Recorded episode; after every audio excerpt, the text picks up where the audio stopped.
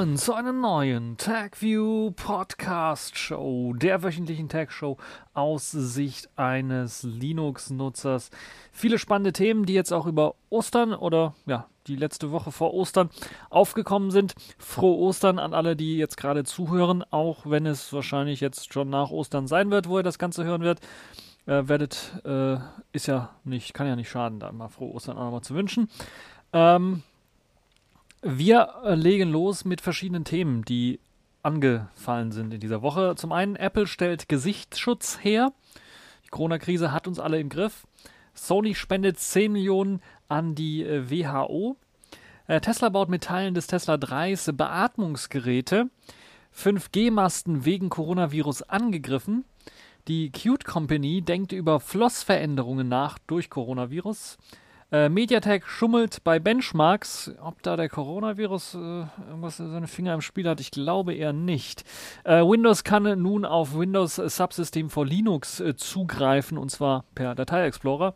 Und dann haben wir noch die Kategorien in dieser Woche. Distro der Woche, das ist diesmal Xtix Mini 2004 äh, geworden und Sailfish der Woche. Dort gibt es eine kleine App, äh, die auf den Markt gekommen ist. Sie nennt sich Nanofiles. Wer einen einfachen kleinen Dateimanager haben möchte für Selfish S, kann sich das Ganze auch nochmal anschauen.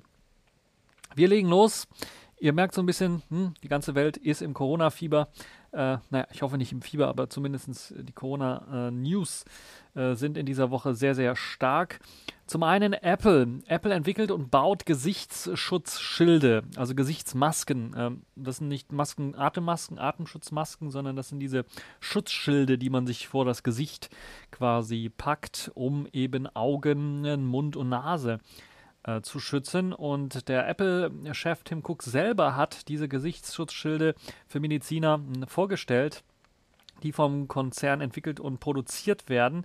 Apple hat also für mh, alle diejenigen, die jetzt vor allen Dingen in den USA davon betroffen sind, und das sind ja vor allen Dingen dann auch ganz, ganz viele ähm, Ärzte, Pfleger und Helfer, ähm, ja, etwas Neues vorgestellt. Und das Unternehmen Apple möchte oder hat jetzt eine Initiative gestartet, um eben dann Ingenieure und Betriebsabläufe äh, so hin äh, zu ähm, optimieren, aber auch ihre Verpackungsteams so zu optimieren und die Zulieferer so zusammenzubringen, dass man jetzt eben auch die Möglichkeit hat, solche Geschichts-, äh, Gesichtsschutzmasken äh, für Mitarbeiter des Gesundheitswesens äh, zu entwerfen und dann auch zu produzieren und äh, zu verkaufen. Im kurzen Video hat Tim Cook das auch äh, von ähm, zu Hause aus vorgestellt, das Konzept, wie das Ganze aussieht. Und das ist eine schöne andere Möglichkeit, um dann mal auch positiv in die Nachrichten zu kommen, wenn es darum geht, eben solche Sachen zu machen, als wenn man dann hört, der Präs Präsident der USA verpflichtet jetzt äh, GM, äh, General Motors, Beatmungsgeräte herzustellen oder sowas und die haben überhaupt keine Ahnung, wie sie irgendwie sowas machen sollen, müssen das jetzt äh, ja irgendwie stemmen. Und das ist schön, dass dann einige Firmen dann auf die Idee kommen, okay, wir haben ja wir haben ein paar Zulieferer, wir könnten doch da was mal machen und das hat sich Apple äh, dann gedacht. Bei Sony hat man sich dann ähnliches gedacht, hat aber dann gesagt, okay, wir wollen das nicht alles selber machen. Wir sind keine äh, Experten, was das angeht. Wir wollen dass äh, das Ganze äh, von jemand anderen gemacht wird. Wir wollen die WHO unterstützen und man hat dann etwa äh, 16 Millionen äh, Dollar gespendet äh, an die WHO für den Covid-19 Response Fund, also äh, den, den Anti-Coronavirus-Fund, der ähm, Fonds der ähm, WHO. Und ja, das soll vor allen Dingen dann auch helfen. Also schön auch, dass da Firmen nicht nur weiterhin ihre Steuer zahlen wahrscheinlich, sondern dann auch aktiv äh, was gegen äh, den Coronavirus machen wollen. Und die sind natürlich nicht alleine da, sondern auch Tesla ist an vorderster Front mit dabei und die haben sogar äh, mehr als nur Geld gespendet, sondern die machen auch ähm, ja, was Aktives, denn die Tesla-Ingenieure haben äh, sich Überlegungen gemacht, wie kann man aus den Komponenten, die wir für unseren Tesla 3 benutzen und die wir jetzt haben und wir können den Tesla 3 eh nicht mehr bauen, ähm, wie könnte man daraus ähm, eventuell dann Beatmungsgeräte herstellen. Also das, was äh, Trump, GM, General Motors dann äh, vorgeschrieben hat zu machen, versucht jetzt Tesla zu machen. Und das ist eine sehr interessante Idee, die sie da haben, denn äh, sie haben ja schon sehr viele Komponenten, elektronische Komponenten vor allen Dingen, aber auch andere Komponenten, die bei Beatmungsgeräten zum Einsatz kommen sollen. So beispielsweise das, äh, der Touchscreen, den sie haben, den, der lässt sich ja universell für verschiedene Sachen einsetzen. Den kann man also sehr einfach dann auch für so ein ähm, ja, äh, Beatmungsgerät dann umfunktionieren. Und in einem Video haben die Ingenieure von Tesla einen Prototyp eines Beatmungsgerätes vorgestellt und das Unternehmen versucht, möglichst mit vielen Teilen, die sie aus der Produktion, der Autoproduktion äh, haben, für eben zum Beispiel Tesla 3 Fertigung, dann auch äh, die Produktion von solchen ähm, Beatmungsgeräten äh, auf die Beine zu stellen. Sie werden nicht ausschließlich nur auf die Komponenten zugreifen, aber zu einem Großteil. Tesla hat für sein Beatmungsgerät zum Beispiel den Touchscreen von eben dem äh, Steuerungsmodul eines Model 3 entnommen.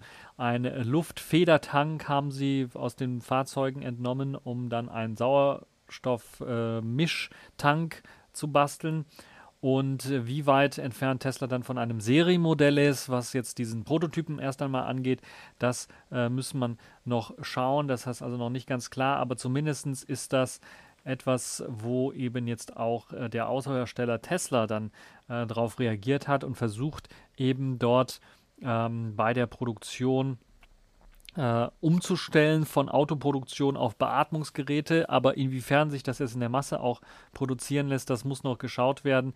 Da ist man also noch nicht ganz, ähm, ganz fit, aber zumindest ist das eine gute Idee, dass sie daran forschen und daran arbeiten. Was kann ja durchaus sein, dass gerade in den USA das Ganze die Leute dann doch etwas härter treffen könnte äh, und da äh, müssen wir mal schauen, äh, ob dann so eine Entwicklung dann jetzt hier äh, zur rechten Zeit gekommen ist oder nicht, um äh, Leuten dort helfen zu können. Äh, wir machen mal weiter und kommen so ein bisschen zu den Verschwörungstheorien. Wie sieht das Ganze denn aus äh, mit Verschwörungstheorien rund um Covid-19? Da gibt es einige Verschwörungstheorien, die aufgekommen sind und eines, was da die Runde macht, sind 5G-Masten. Mobilfunkmasten wurden nämlich in Großbritannien, aber auch neulich ganz, ganz, ganz aktuell, was ich gerade gelesen habe, in den Niederlanden von äh, Vandalen beschädigt, weil die 5G-Masten eventuell, so sagen die, oder mit hoher Wahrscheinlichkeit, sie sind also davon quasi überzeugt, für den Ausbruch von Covid-19, von, vom Coronavirus dann ähm, mit Schuld sein sollen. Dass das natürlich kompletter Blödsinn ist, ist eigentlich sonnenklar, weil was haben die 5G-Masten mit einem Virus zu tun?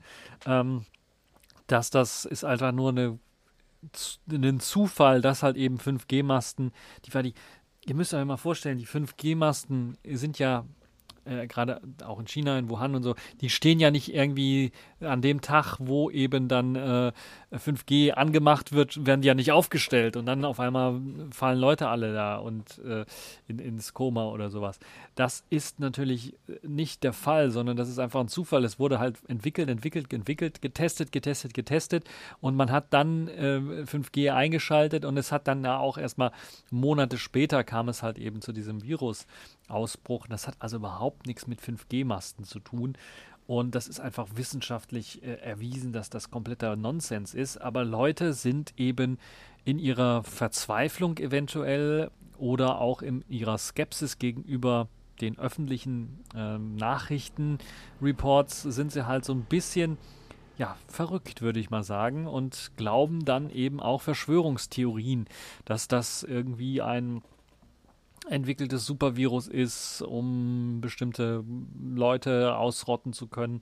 Oder dass es jetzt wie in dem Fall ähm, von den Leuten propagiert, eben 5G-Netzwerke sind, die eben durch ihre Strahlung dann den Coronavirus ausgelöst hätten oder die Verbreitung des Coronavirus äh, dann äh, ja, äh, gefördert hätten. Ähm, und das ist natürlich kompletter Humbug, weil man muss sich überlegen, dass diese 5G-Masten meistens eben nicht nur 5G-Masten sind, gerade in Europa und in Großbritannien sind das im Grunde genommen die alten 4G-Masken, äh, Masten, wo dann einfach noch ein Modul mit reingebaut worden ist, um eben auch 5G-Frequenzen äh, machen zu können. Die Antennen sind teilweise gleich geblieben. Und wenn man die Teile angreift und zerstört, äh, greift man halt eben nicht nur die Infrastruktur für 5G an, sondern auch für 4G eventuell oder für andere. Das heißt, im Grunde genommen sind das Telefonnetze, die da auch angegriffen werden, die von Rettungsdiensten und äh, dem Gesundheitspersonal verwendet werden. Und das ist halt absolut sehr, sehr empörenswert, würde ich mal sagen. Und dass Leute so also beschränkt sind in ihrer Birne, dass sie auf die Idee kommen, 5G hat was damit zu tun, also bauen, äh, hauen wir mal die 5G-Masten um, ist halt, also da fällt mir auch eigentlich kaum was zu ein. Äh, und es hat ja nicht nur Großbritannien getroffen, sondern ein ganz aktueller Fall ist die Niederlande, wo auch 5G-Masten angegriffen worden sind. Also ich muss, ich frage mich, wie blöd kann man denn eigentlich sein? Also da fällt einem wirklich nicht mehr viel zu ein. Und die ganzen Verschwörungstheorien gehen dann auch weiter. Ist ja, hat ja nicht nur mit 5G-Masten zu tun, hat ja mit vielen anderen Sachen zu tun. Äh, und es, das Schlimme ist ja, diese ganzen Verschwörungstheorien gehen ja sogar bis in Staaten hinein. In die USA beschuldigen China, äh, dass da irgendwie was ausgebrochen sein soll und die es verheimlicht haben, weil das, die haben es selber getestet und ein Virus selber produziert. Und die Chinesen, äh, die verurteilen die USA und die meinen, ja, der Virus kommt aus den USA und die wurden eingeschleppt von den amerikanischen Militärsportlern, die bei einer Militärsportübung in China mitgewirkt haben oder mit teilgenommen haben es ist einfach unglaublich, anstatt einer Lösung zu suchen, anstatt gemeinsam versuchen äh, herauszufinden, wie man dieses Virus stoppen kann, kommen solche Verschwörungstheoretiker auf die Idee und finden dann eben auch Platz in den verschiedenen Regierungen. Das ist einfach äh, ein Unding, das darf so nicht sein und das ist das, was eben dafür für, dazu führt, dass halt eben der Virus nicht ähm, ja, bedenkenlos ohne Probleme bekämpft werden kann. Wenn man sich untereinander bekämpft, dann funktioniert das eben nicht. Und deshalb ist das halt eben äh, ja sehr, sehr beängstigend, die Reaktion zu sehen, weil jetzt zeigt sich ja so ein bisschen in dieser Corona-Krise, in der Lockdown-Krise, äh, wie Leute wirklich ticken. Und äh, ja, da ist es wirklich schon beängstigend zu sehen, dass halt Leute, so viele Leute eben so be bescheuert sind, dass sie jedem Blödsinn hinterherlaufen, äh, der irgendwo auf Facebook oder Twitter oder sonst wo gepostet wird. Nun ja, das eben meine Meinung zu der ganzen Geschichte. Ihr könnt mir ja schreiben, was ihr von der ganzen Geschichte haltet und wie es bei euch aussieht im Freundeskreis oder im Familienkreis. Äh, werdet ihr auch dort bombardiert mit irgendwelchen komischen ähm, Theorien rund um den Coronavirus und äh, wie man den stoppen kann eventuell oder was der Auslöser davon ist und wie reagiert ihr denn auf so einen Quatsch? Das würde mich interessieren, könnt ihr im Kommentarbereich hinterlassen. Ähm, wir machen mal weiter und wir machen weiter mit eine Meldung, die auch wieder was mit Corona zu tun hat. Zumindest behauptet das äh, die Cute Company. Denn die Cute Company hat jetzt so ein bisschen durchsickern lassen für ihren Plan 2020, dass sie eventuell sich auch vorstellen kann, durch eben die Corona-Krise auf die Idee zu kommen, ihre Qt-Releases erst einmal geschlossen zu halten für ein Jahr lang und dann erst einmal freizugeben an die Öffentlichkeit, also das Open Source Projekt im Grunde genommen in einen einjährigen Schlaf zu schicken. Das soll nicht nur einmalig irgendwie geschehen, sondern das soll dann jetzt die Reaktion auf Corona und einbrechende ähm, Verkaufszahlen ihrer, ihres Qt-Produktes sein. Und das hat ja, also, das hat alles keine Hand und keinen Fuß, würde ich mal behaupten. Also ich glaube nicht, dass die warum sollte ein Stück Software, was verkauft wird, jetzt auf einmal Riesenprobleme, Riesengewinneinbruch äh, geben. Also das macht überhaupt keinen Sinn für mich, muss ich ganz ehrlich sagen. Klar, die Software wird eventuell nicht mehr bei Automobilen eingesetzt oder lizenziert, wenn nicht so viele Autos gebaut werden müssten. Aber die wurden ja vorher schon lizenziert zum Großteil. Und deshalb ist eben, äh, also das komplett für mich schleierhaft. Und das hat natürlich direkt die KDE-Community so ein bisschen als größter ähm, als einer der größten Kontributoren, Kontributoren zu, also die was leisten, hinzufügen zu Qt. Äh, und natürlich auch als Nutznießer von Qt, weil eben der ganze Desktop, Plasma Desktop und viele Anwendungen auf Qt aufsetzen, natürlich auf den Plan gerufen, die gemeint haben, oh oh, das könnte eventuell dazu führen, dass wir Qt forken müssten. Sie sehen sich zwar aktuell noch nicht in der Lage, Qt forken zu müssen, aber sie haben zumindest mit dem Agreement, also der Vereinbarung, die getroffen worden ist, damals glaube ich noch mit Trolltech, dass eben, wenn Qt irgendwann mal sagt, wir wollen, oder Trolltech da in dem Fall, äh, irgendwann mal sagt, wir wollen ähm, Qt schließen, also nicht mehr geschlossen machen, dass automatisch der Code, der zuletzt veröffentlicht worden ist, dann unter einer BSD-Lizenz veröffentlicht wird oder gestellt wird und dann gemacht werden kann, was damit, was man damit machen möchte. Das heißt, diese Vereinbarung ist eine sehr starke Vereinbarung, auch eine gute Vereinbarung, die getroffen worden ist, die halt eben äh, solchen Projekten, Open Source Projekten, die auf Qt basieren und auf eine Open Source Qt Lösung setzen, eben den Hintern retten kann. Und äh, diese Vereinbarung würde dann in Kraft treten oder zumindest würde man da mit dem Finger drauf zeigen, dass diese Vereinbarung dann in Kraft treten äh, wird. Also ausgelöst dann von, äh, von The Cute Company selber, wenn die halt eben auf die Idee kommen, das so zu machen. Ähm, also es wäre ein Vertragsverstoß meines Erachtens. Aber da müssen sich natürlich Juristen da äh, bei der Vereinbarung nochmal genauer äh, umschauen. Aber es wird auf jeden Fall so sein, dass natürlich dann der letzte aktuelle Code, der rausgegeben würde, dann mit Sicherheit äh, einen, einen findet, der das Ganze forken möchte und dann auch eine Community äh, rundherum bilden könnte, die eben auf eine Open Source äh, Qt Fork Lösung dann setzen würde. So sieht es aus. Aber momentan ist noch nichts entschieden. Der Qt Company hat nochmal gesagt, sie äh, unterstützen natürlich freie und Open Source Software und wollen da natürlich weiter mit denen zusammenarbeiten. Ich könnte mir durchaus vorstellen, dass sie gemerkt haben, okay, wir müssen jetzt zurückrudern. Diese Idee war vielleicht nicht die beste. Sie haben den Plan ja noch nicht umgesetzt, sondern nur als Idee vorgeschlagen äh, oder vorgestellt, aber noch nicht äh, quasi umgesetzt und noch nicht als, als Plan für die Zukunft dann äh, äh herausgestellt oder quasi es steht noch nicht fest, was da tatsächlich passieren wird. Und da hoffen wir mal, dass die Qt Community äh, das mit der Qt Company klären kann und dass wir da dann in Zukunft ähm, damit keinerlei Probleme haben werden.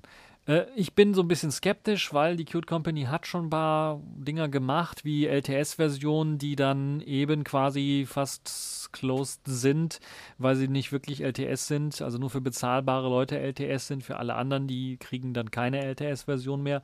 Das ist schon so ein bisschen ein, hat so einen faden Beigeschmack, würde ich mal behaupten. Und äh, jetzt diesen Schritt auch noch weiter zu gehen, das wäre, glaube ich, der Genickbruch für die Qt Company. Die würden sich selber so ins Fleisch schießen damit, dass eben ein Fork entstehen würde und dass dann sich die Open Source und freie Software Community hinter den Fork stellen würde und natürlich nicht hinter die Qt Com äh, Company stellen würde. Und die Qt Company würde dann auch auf ja, man kennt es ja auf, äh, äh auf längere Sicht. Äh, ihr kennt die Beispiele OpenOffice mit LibreOffice. Ähm, äh, Nextcloud und, und äh, wie hieß es, OpenCloud, Open, OwnCloud, ähm, kennen wir auch alles, äh, die Beispiele zu Genüge, was da passiert, äh, wenn eben die Community verärgert wird. Und deshalb bin ich mir fast sicher, dass da die Code Company zumindest so weise sein sollte, da zurückzurudern und das nicht umsetzen zu äh, lassen. Wir werden aber sehen, wie sich das entwickeln wird. Ich werde euch auf dem Laufenden halten. Wenn da was Größeres passiert, ein größeres Erdbeben, äh, werde ich natürlich davon berichten. Es, man braucht jetzt keine großartige Angst zu haben. Plasma oder KDE-Anwendungen setzen zumeist sowieso nicht auf die allerneueste Qt-Version, sondern immer ja, zwei Versionen dahinter oder sowas äh, ist es immer noch kompatibel mit. Das heißt, es hat erstmal keine großen Auswirkungen auf KDE und Plasma aber natürlich äh, auch für die Zukunft hätte es größere Auswirkungen für Weiterentwicklungen, für Bugfixes natürlich. Und es ist sehr, sehr ärgerlich, wenn da natürlich Bugfixes, die man eingereicht hat zu Qt, dann nicht in der nächsten Version veröffentlicht werden, weil man eben dann, also quasi äh, einfach mal nichts beisteuern kann zu der Verbesserung von Qt, sondern ein Jahr warten muss. Das hat natürlich überhaupt keinen Sinn. Und ich hoffe, dass die Qt Company das auch einsieht und dann äh, die Sache geklärt wird. Also, KDE-Plasma-Nutzer brauchen jetzt nicht irgendwie sagen, oh, kacke, was mache ich jetzt? Muss ich einen neuen Desktop suchen? Nein, der wird weiterhin laufen, der wird weiterhin funktionieren. Da ist noch nichts entschieden. Es ist halt einfach nur eine Überlegung, die jetzt aufgekommen ist und äh, da hat man dann auch von Seiten der Community gezeigt, wir reagieren, wir haben auch andere Mittel, falls die Qt Company wirklich äh, diesen Amok begehen möchte, sich äh, quasi selber umbringen möchte in dem Fall. Wir werden damit nicht äh, untergehen. So nach dem Motto. So könnte man das Ganze auch sagen. So, wir machen mal weiter und das hat jetzt nichts mit Corona zu tun, ist aber auch so ein kleines Skandälchen, was in dieser Woche aufgetaucht ist und das dazu geführt hat, dass einige gesagt haben, Mediatek, ne, nie wieder. MediaTek ist ja ein äh, Hersteller von äh, ARM-Prozessoren vornehmlich, also die stellen Chips her. Ähm, äh, stellen sie die wirklich her? Sie, sie produzieren die nicht wirklich, sondern die stellen halt die Chip-Designs her und lassen dann produzieren in den großen Firmen äh, wie TSMC. Ähm, MediaTek ist jetzt beim Schummeln erwischt worden. Ihr Helio, Helio P95 wurde dabei erwischt, wie er eben eine Whitelist hat für bestimmte Anwendungen. Ihr könnt euch vorstellen, was für Anwendungen das sind. In dem Fall Benchmark-Anwendungen unter Android vornehmlich, die dazu führt, dass eben der Prozessor die Möglichkeit hat, deutlich zu übertakten, deutlich mehr Leistung aufzunehmen, als er eigentlich spezifiziert ist. Das dazu führt, dass natürlich für diesen Benchmark dann sehr, sehr hohe Werte rauskommen. Und äh, ja, der SoC-Hersteller MediaTek hat dann offenbar seit Jahren eben seine Partner beliefert mit eben einer Firmware, die eben darauf ausgelegt ist, bei Benchmarks sehr hohe Werte zu erzielen. Und ähm, das wurde dann äh, vor allen Dingen klar bei den äh, neuen Oppo-Geräten dem Oppo Reno 3 Pro, das mit Helios, äh, mit MediaTek Helio P95 beim PC Mark 10 drastisch bessere Werte verzeichnet hatte als eben das chinesische Oppo Reno 3 Pro, das mit Qualcomm Snapdragon 765G erschienen ist, aber auch als das Oppo Reno 3 mit MediaTeks äh, Dimensity 1000L, äh, was eben der allerneueste Prozessor ist, eine Konkurrenzprozessor äh, quasi für den Snapdragon 865 mit 5G an Bord, also ordentlich viel Power. Und mit einer modifizierten Installation des PC Mark 10 schneidet eben das Oppo Reno 3 Pro mit Helio P 95 äh, wie erwartet ab. Und eben bei der nicht modifizierten, bei der normalen PC Mark 10er Version, hat man halt eben die deutlich besseren Werte beim P95 als bei eben dem äh, Snapdragon 765 oder dem neuen Dimensity 1000L. Das heißt, mit anderen Worten, MediaTek macht dieses, dieses Tuning oder dieses Cheaten im Grunde genommen bei dem neuen Dimensity 1000L anscheinend nicht mehr, aber beim alten Helio P95 haben sie das gemacht. Und da könnt ihr natürlich damit rechnen, dass all diese äh, Benchmark-Werte oder Vergleiche, die mit dem Helio P95 oder anderen, auch älteren Helio-Prozessoren von Sa Seiten Mediatex gemacht worden sind, dass man denen nicht ganz glauben äh, darf, sondern dass die Leistung wahrscheinlich deutlich drunter liegt äh, als das, was der Benchmark dort anzeigt. Neben Smartphones, die jetzt äh, Oppo hergestellt hat, betrifft das Ganze aber auch äh, Geräte von Realme, Sony und Vivo. Und auch Xiaomi soll betroffen sein. Die haben ja auch einige ihre Geräte mit den, äh, mit den MediaTek-Prozessoren hergestellt. Ich glaube, wenn ich mich nicht irre, war da das K30 äh, mit MediaTek. Nee, nicht das K30, das Note 8 mit, äh, mit, mit dem MediaTek ausgestattet, Note 8 Pro, glaube ich. Oder das Note 8 selber, äh, Redmi Note 8. Ähm, und ja, das ist natürlich dann doch schon ein bisschen was ähm, fraglich. Mediatek selber sagt, ja, das ist ja Industriestandard, das macht ja jeder. Klar, das stimmt in einer Art und Weise schon, aber nicht so, dass das der Chip-Hersteller selber gemacht hat bisher, sondern das war vornehmlich dann irgendein anderer Smartphone-Hersteller, der dann seine Software so optimiert hat, dass sie optimaler läuft unter Benchmark-Bedingungen als wirklich im realen Leben. Und ja, ähm, äh, Mediatek ist natürlich begründet das auch so, ja, das zeigt ja, wie viel der Chip rausholen kann, äh, wenn man ihn halt ordentlich powert. Aber auf der anderen Seite ist es ja auch so, dass ein normaler Handynutzer dann diese Power nicht wirklich ausnutzen kann und die Orientierungswerte für so einen Benchmark dann natürlich kompletter Murks sind und man dann natürlich auch Vergleichswerte nicht richtig haben kann, weil natürlich auch so ein ähm, äh, Snapdragon-Prozessor sicherlich am Anfang, wenn so ein Benchmark läuft, erstmal volle Kanne laufen kann, aber dann durch Hitze und durch äh, andere Probleme irgendwann mal runtertakten muss. Und klar, dieser Helio P95, der macht das dann auch, aber er kann natürlich äh, weit über die Grenzen hinausgehen äh, als das, was eine normale Anwendung kann. Also beispielsweise für die Benchmark-Anwendung kann halt übertakten, kann halt mehr Strom für den Prozessor liefern, aber mein Video-Encoding, was ich die ersten paar Minuten laufen habe, kann das nicht. Und so ist natürlich das Ganze wirklich nur eine künstliche äh, Verbesserung des Chips und hat nichts mit dem Reellen zu tun. Und jetzt würden viele diskutieren, ja gut, so, so, ein Benchmark an sich ist ja auch immer so ein künstlicher Test und hat mit der Realität meistens nichts zu tun. Ähm, lässt sich streiten. Mich würde mal interessieren, was ihr von der ganzen Geschichte haltet. Ihr könnt das natürlich auch in Kommentaren posten. Ich kriege mittlerweile auch sehr, sehr viele Kommentare. Das freut mich. Äh, auf Mastodon, also zu meinen Podcasts. Da würde ich mich auch freuen, wenn ihr da weiter fleißig Kommentare zu postet zu den Folgen, falls ihr die gehört habt. Weil das Kommentieren auf der Webseite selber, ihr wisst, das landet meistens im Spam-Ordner und äh, ich sehe das dann meistens zu spät, wenn ich dann überhaupt was finde von den Kommentaren dort. Ähm, Deshalb würde mich das auch freuen, wenn, wenn, ihr da mit mir kommentieren, wenn ihr diskutieren wollt, was die Geschichte angeht. Ähm, ich muss ganz ehrlich sagen, mit den MediaTek-Prozessoren an sich hatte ich jetzt, was Geschwindigkeit und Probleme angeht, eher weniger. Aber man merkt deutlich, dass sie, wenig, dass sie mehr Stromaufnahme benötigen. Das habe ich bisher durch die Bank weg äh, bemerkt. Ich weiß das jetzt bei dem Dimensity 1000L nicht. Der neue Prozessor soll ja weniger Strom verbrauchen. Ob das äh, wirklich mithalten kann mit dem Snapdragon, ich wage es mal zu bezweifeln. Es ist ein anderer Fertigungsprozess, der an sich schon physikalisch dazu führt, dass eben der größere, größere Prozessor Fertig, Fert, äh, Fertigstellungsprozess dann dazu führt, dass halt eben mehr Strom verbraucht werden müsste. Äh, und die Geschwindigkeit war meistens auch etwas hinterher und der, die, die Wärmeentwicklung auch etwas meistens äh, über dem Durchschnitt. Deshalb werden wir mal schauen, ähm, ob ich mir überhaupt irgendwann mal noch ein, ein ähm, mit, äh, mit dem Helio, mit dem MediaTek Helio-Prozessor irgendein Smartphone oder ein Gerät kaufe. Das letzte, was ich mit, mit dem Helio-Smartphone, wo ich eigentlich überhaupt keine Probleme mit habe, gekauft habe, ist das Gemini PDA.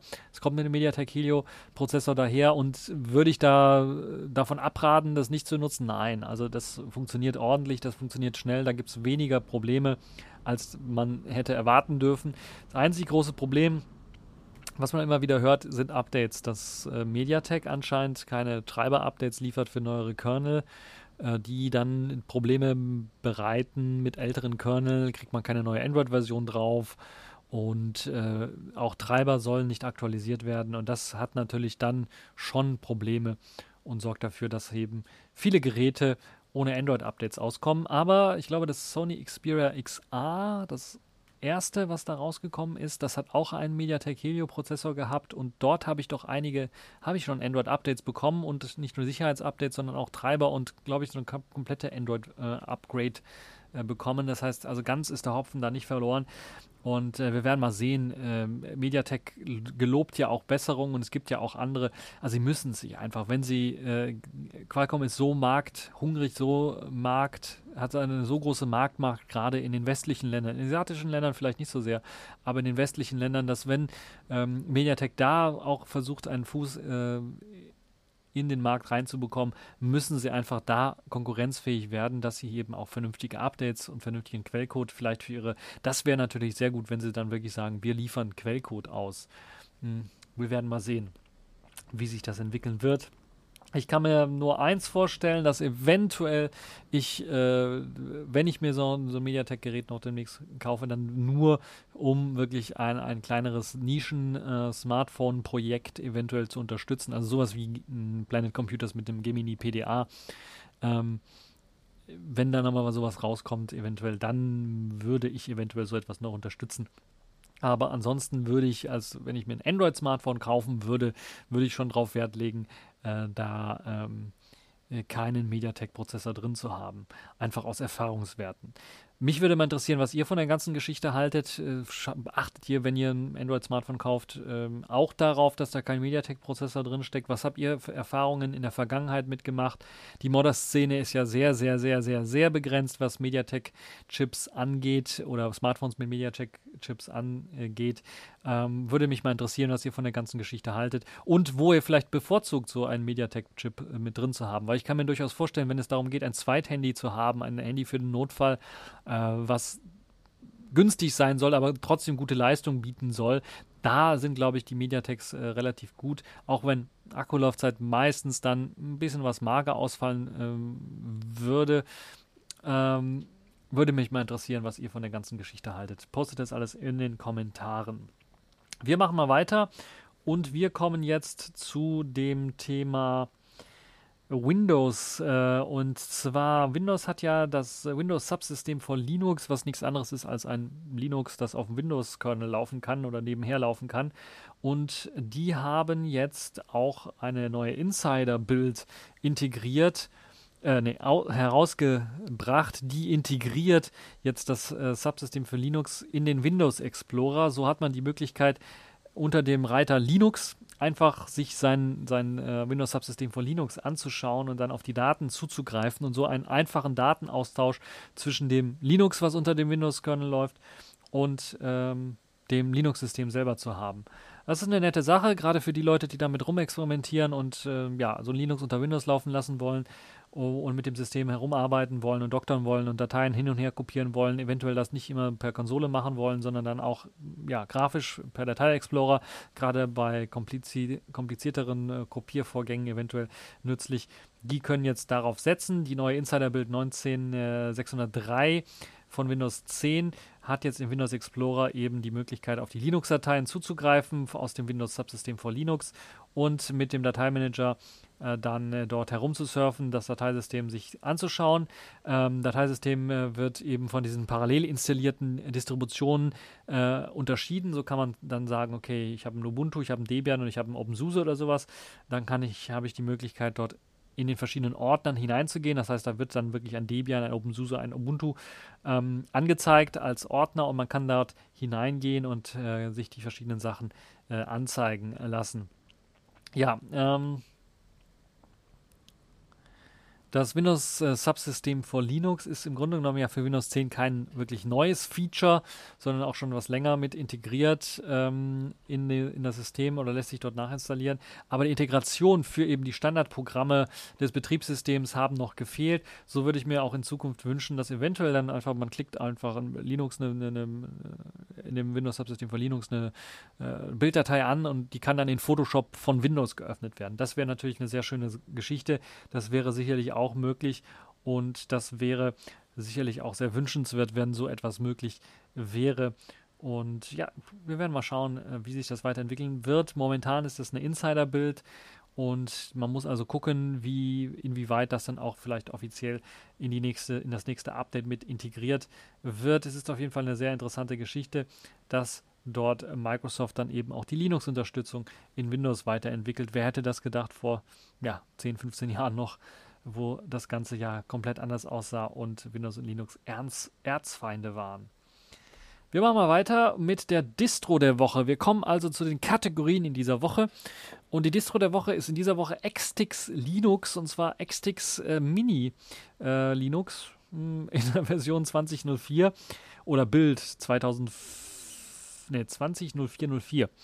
Äh, und das ist ähm, eine spezielle Version, die auf LXQt setzt. Und LXQt kommt ja nicht so oft vor in den verschiedenen Distributionen als Standard Desktop. Deshalb habe ich mir gedacht, oh, das ist eine interessante Geschichte, das möchte ich euch mal vorstellen.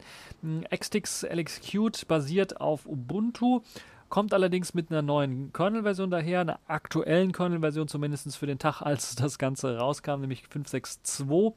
Das ist die Version, die, glaube ich, die erste Version, die auch schon mit dem ähm, Intel Wi-Fi-Bug gefixt wurde. Da gab es einen Intel Wi-Fi-Bug und der wurde gefixt.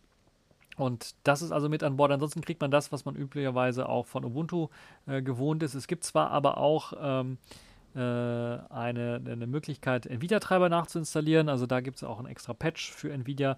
Äh, Geschichten, die wurden mit integriert. Außerdem äh, läuft das Ganze auch als Live-System komplett vom USB-Stick äh, oder eben auch komplett vom Arbeitsspeicher, weil es auf etwa 1 Gigabyte, äh, ISO ist jetzt 1050 Megabyte groß, äh, runtergedoktert worden ist. Und das läuft ja meistens, kann komplett in den Arbeitsspeicher geschoben werden und ist dann ein sehr, sehr flottes und sehr, sehr schnelles System. Auch sehr, sehr aktuelles System, würde ich mal sagen. Es basiert nämlich auf den Ubuntu-Quellen von 2004 äh, was ja noch gar nicht erschienen ist, sondern sich wahrscheinlich dann etwas verzögern wird, jetzt wegen, die, wegen der Corona-Krise. Ja, äh, Version 5.6 äh, ist der Kernel. LXQt ist in der Version 0.14.1 enthalten. Ich weiß gar nicht, haben die Versionsnummern? Auf jeden Fall ist es Version 0.14.1 laut der Webseite. Und es kommt mit einem speziellen Snapshot-Tool daher, das einem ermöglicht, eben dieses Live-System, wenn man es so konfiguriert hat, wie man es haben möchte, dann auch abzuspeichern und dann später auch bootbar zu machen. Das ist, äh, kennen wir ja schon von Neptune, da habe ich sowas ähnliches integriert. Das ist schön, dass man hier auch mit drauf reagiert hat. Das Schöne, das soll auch UEFI-Boots äh, äh, unterstützen.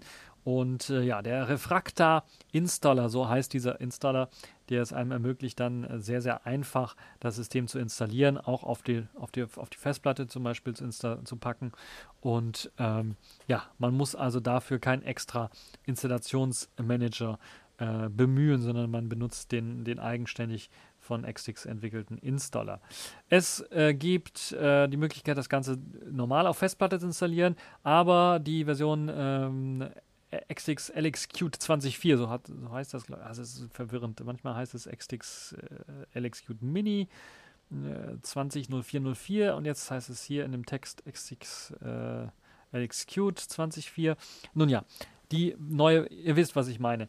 Die neue Version ähm, hat auch die Möglichkeit, auf äh, VMware oder VirtualBox installiert äh, werden zu können oder läuft auch automatisch dort sehr, sehr gut im Live-Modus. Ähm, und ähm, man muss allerdings äh, einige Hinweisen folgen, wenn man das wirklich auf VirtualBox oder Firmware installiert haben möchte, muss man ein paar Befehle ausführen, damit das Ganze dann auch äh, bootfähig ist. Also da solltet ihr euch das Ganze nochmal anschauen. Ansonsten, ja, eine nette Idee. Was haltet ihr von der Idee, LXQt mal so ein bisschen auch zu pushen und zu zeigen, was das Ganze kann? Ich habe ja so das Gefühl, da ist die Entwicklung so ein bisschen eingeschlafen und äh, da wäre es natürlich schön, wenn man LXQt äh, dort noch ein bisschen was pushen könnte. Und da macht natürlich so eine Distribution auch ordentlich viel Sinn. Falls ihr Xx LXQt schon mal ausprobiert habt, könnt ihr natürlich auch im Kommentarbereich reinposten, was ihr von der ganzen Geschichte haltet oder wo noch Be Be Verbesserungsbedarf besteht. So, äh, die letzte Kategorie in dieser Woche ist äh, diesmal Selfish der Woche. Dort geht es, gibt es einen neuen Dateimanager. Äh, Nano Files heißt der Name und äh, Nano in dem Fall steht dafür, dass es tatsächlich nur ein reiner Dateimanager ist mit ja, wenig extra Funktionalitäten, sondern er ist wirklich nur, um Dateien äh, zu verwalten und anzuzeigen da. Und es ist der erste Dateimanager unter Selfish S, glaube ich, der auch nicht nur eine Listenansicht für Dateien bietet und Ordnern, sondern auch eine Icon View, also eine Symbolansicht für äh, Dateien und Ordner bietet. Und da kann man auch zwischen hin und her schalten, wenn man möchte. Das ist ziemlich gut gelungen. Es gibt die Möglichkeit, als extra Features ähm, Verknüpfungen in, als Lesezeichen hinzuzufügen und die Möglichkeit auch Dateien zu komprimieren. Und ansonsten, ja, ist es im Grunde genommen schon alles gewesen. Achso, als extra Zusatzfeature gibt es noch, das glaube ich auch einmalig für Dateimanager, die Möglichkeit in den Root-Modus zu schalten und dann als Administrator auf dem Selfish OS-Gerät äh, mit dem Dateimanager rumzusurfen und bestimmte Sachen zu machen. Kopieren, äh, löschen, ausschneiden, äh, verschieben von Dateien ist natürlich auch ohne Probleme möglich. Es gibt aber keinen eingebauten Videoplayer oder einen eingebauten Texteditor ähm, oder die Möglichkeit, Dateirechte oder sowas zu verändern. Das ist da noch nicht mit drin. Das ist also ein reiner Dateimanager zum Anzeigen von Dateien.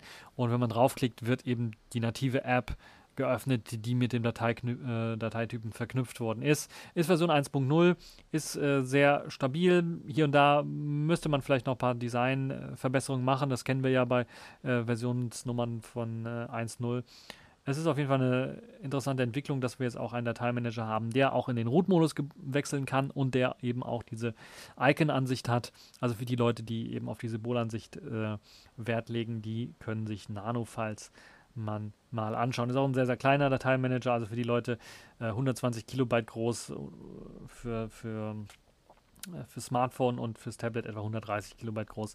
Also das ist wirklich sehr, sehr klein und fein. Ja, dann sind wir jetzt auch schon am Ende dieser TechView Podcast Folge. Trotz Ostern habe ich es nochmal geschafft, eine Folge rauszugeben. Und ich hoffe, sehr hat euch gefallen. Ihr könnt Kommentare natürlich hinterlassen. Bleibt gesund und bis zur nächsten Folge.